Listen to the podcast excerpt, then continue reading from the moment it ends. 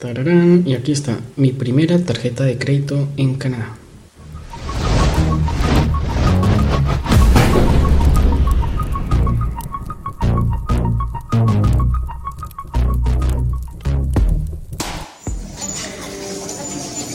Estoy en esto que parece como un mercado de las pulgas, en donde se encuentran cosas como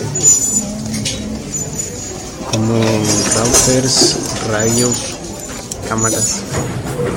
Tenemos esta cámara, bueno, en algún momento fue una buena cámara de 14 megapíxeles por 5.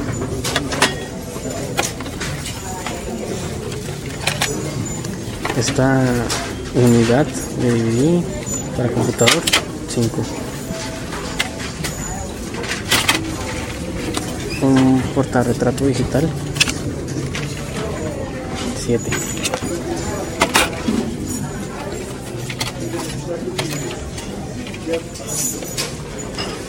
Eh, teclados. Vean una Wi-Fi. Esto vale como 300 mil pesos. O 500 mil, bueno, en su época ahorita. Pues ya no hay un segundo. ¿Cuánto vale? 10 dólares.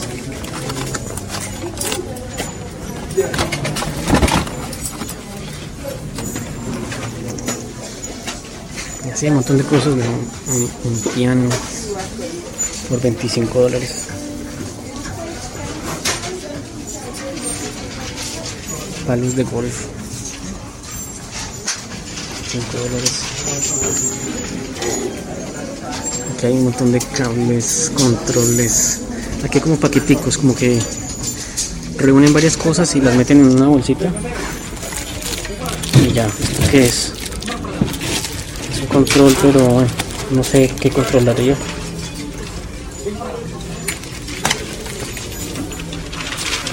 Entonces, así, digamos, es una chapa. 4. 4 dólares. Y hay cosas más grandes también. Ay, vean esto, una, una Xbox 360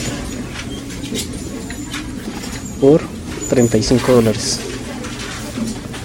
Unos DVDs, un VHS, equipos. Um, ropa, gorros, zapatos, una impresora, monitores para computador. Digamos, este monitor vale 20 dólares. Bolsos. Cargadores de celular y otras cosas. El control de, de Xbox, 10 dólares.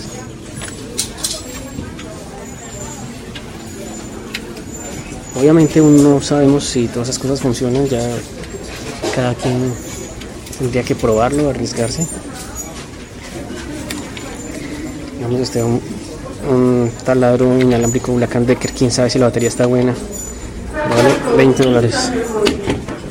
Aspiradores manuales para como para el carro. Eh, cosas como aletas, estas, eso es como para niños, pero bueno, aletas para, para el mar, 5 dólares. Mm, un balón de fútbol americano, 5 dólares. Hay hasta unos esquís. Yo creo que unos esquís deben ser algo muy costoso. Y me vale 15 dólares.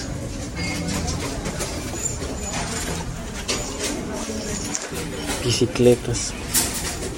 Mejor dicho, todo lo que la gente no quiere, ahí se consigue. Y por ejemplo, una silla,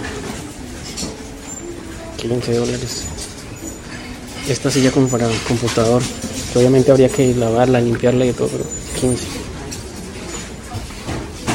Bueno, este negocio en el que estaba se llama Value Beach.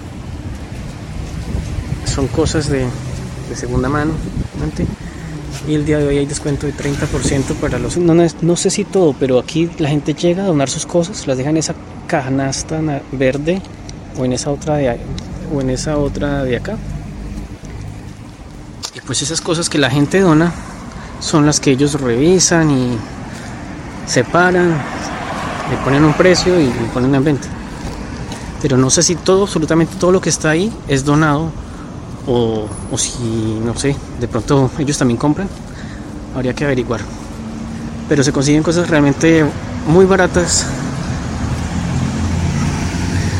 De todo, casi, es casi de todo. Lo que uno se imagine y cosas, cosas para la casa, digamos, chucherías, eh, vasos, utensilios, cosas así. Entonces digamos que es una forma de un desvare para estar empezando apenas en, en el país. Entonces ahí les dejo ese dato. Acá llegamos a un centro comercial llamado Golden Mile. Entonces vamos a ver si aquí consigo un restaurante o algo. Porque ya se llegó la hora de almorzar. Vean, aquí vemos pasando un Tesla con colores metalizados, bacano. Y también quería mostrarles algo que yo no me he dado cuenta, pero vea que acá también hay cámaras para lo que en Colombia serían las fotomultas o fotocomparendos. Acá también hay de eso. Y pues, no sé, yo pensaría que no es necesario porque se supone que acá la gente como que es más consciente de, de las reglas y de todo, pero ver, acá también hay. Y acá enfrente hay un negocio de carros usados. Vamos a ver si se alcanza a ver desde acá el precio de alguno de ellos. Ah, no se alcanza a ver bien, pero bueno, ahí hay unos de. Desde este lado sí se, va a ver, sí se van a ver mejor los precios. Para hacerse una idea, aunque estos son solo carros grandes. Este vale 7000, como de los más baratos.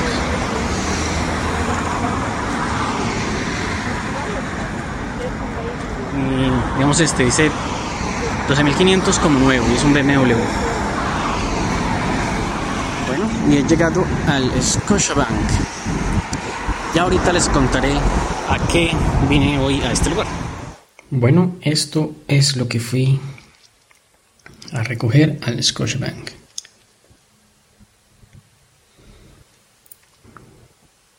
Ahí está, John Toronto.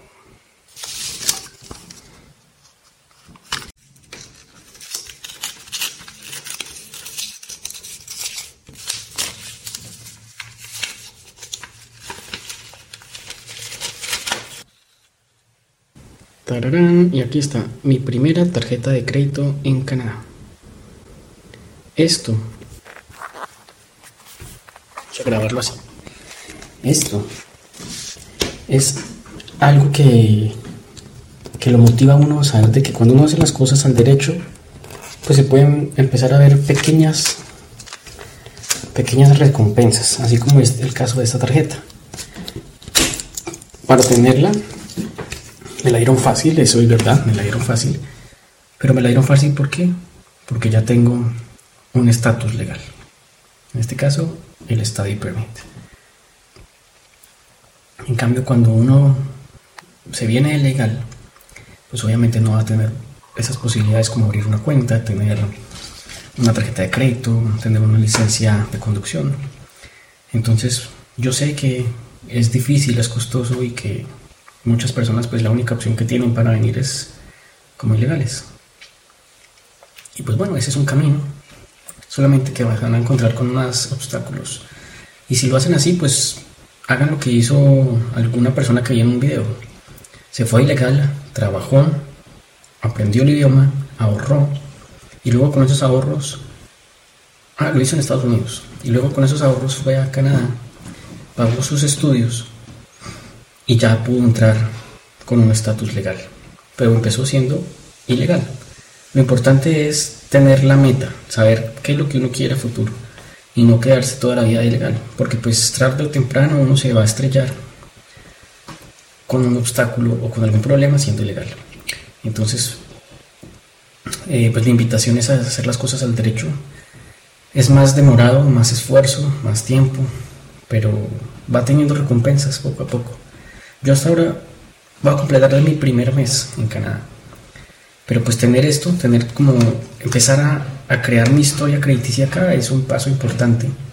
Todavía no sé si me va a quedar o no, puede que no, pero como puede que sí, pues es importante tener la historia crediticia para el día de mañana poder aspirar a un crédito de vivienda o para un carro o hasta para seguir estudiando, lo que sea.